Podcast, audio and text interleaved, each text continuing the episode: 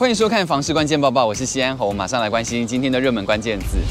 今天这个热门关键字，我们来聊聊继承避税。如果长辈过世了，没有留下现金，没有留下股票，只留下了一户房屋，那这个时候如果要继承给四个子女，偏偏四个子女有人想要房子，有人想要现金，该怎么分配呢？就有资深的地震士提出了这么一个案例哦。这位老先生过世之后的房屋留下来，他四个子女当中，只有大姐想要房子，剩下的三个孩子，他们都希望可以拿到两百万的现金。那这个时候，他们该如何的继承，又如何的买卖呢？如果只是想着平均继承，然后剩下三个人再把房子卖回给想要房子的大姐，也许会是最直觉的做法。但如果这样的话，交付这两百万元卖给兄弟姐妹，就是依据旧制房屋交易所得税的收益。那未来大姐如果要出售房屋，就会有四分之三的房屋变成新制房地合一税，到时候要缴税，不只是分割税制麻烦，连税金恐怕也不会很低。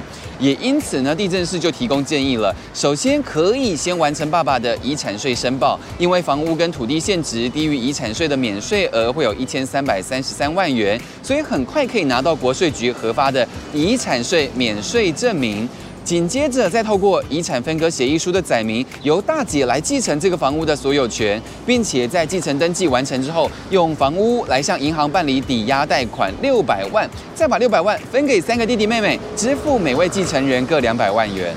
要这么做的前提，其实就是必须要这兄弟姐妹有很好的信任感，因为遗产税已经可以免税了。如果跳过买卖这个步骤，就不仅可以省下旧制的所得税，新制的房地合一税，这些省下来也是一笔钱。今天的精选新闻先来看到了，如果要在高房价的台北市自产，真的只能有在鸟笼屋或是老房子当中二选一的困境吗？答案当然要看每个不同物件的特性。有网友追价买房，但是房子的条件也让大家很羡慕。他们是两夫妻，年收入有一百八十五万元，原本想买一千八百万的房子，但是选择通常都是那种很窄的两房或是旧公寓。直到他们看着看着，看到一间位在信义区古迹级的旧公寓，坪数有三十坪，但是距离国父纪念馆跟百货商圈连走路都只要五分钟，生活机能跟周遭的环境都很优，也顺利申请到八五成利率百分之一点三一的三十年房贷。而且因为这一处的房子呢，住宅区种类被划分为第四种住宅，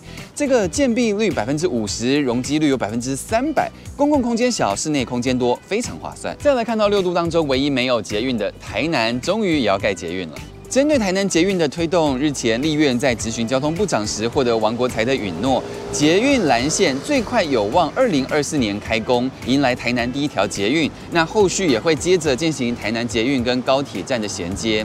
虽然台南捷运可以更便利大众运输交通网，不过台南啊这几年房价飙涨，一些民众就是希望捷运建设也不要沦为炒房的工具了。观察实价登录，其实全台各县市蛋壳区这五年大楼新案的成交价的涨幅，台南市新市区涨幅有百分之七十八点八，善化区涨幅也有七十点三，也难怪这些建设的好消息，却成为让人担心房价失控的原因。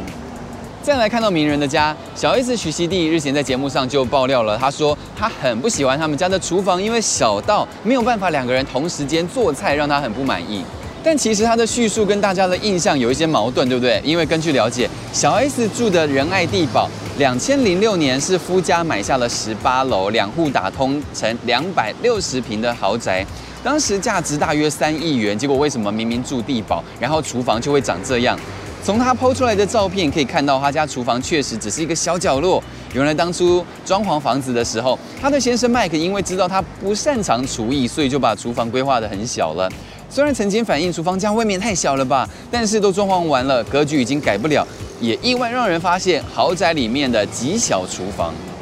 最后来看到三十七岁的艺人杨晨曦，他靠着投资理财已经拥有了三间房跟一辆跑车。杨晨曦其实大家可能比较知道，她是儿童台的果冻姐姐这个身份。她也分享，其实她赚的钱都是一步步熬过来的。日前他就在脸书分享投资理财心路历程，不仅是最多兼任七份工，在担任儿童台姐姐的期间，月收入还只有四千，为了省钱还会带便当回家吃。终于在二十七岁存到两百万之后，认真经营副业，包含了餐厅、发廊、电商、行销公司，靠着四个副业，他现在每个月可以入袋二十万。他也透露，把钱放银行是最傻的，要用钱滚钱才能真的赚到钱。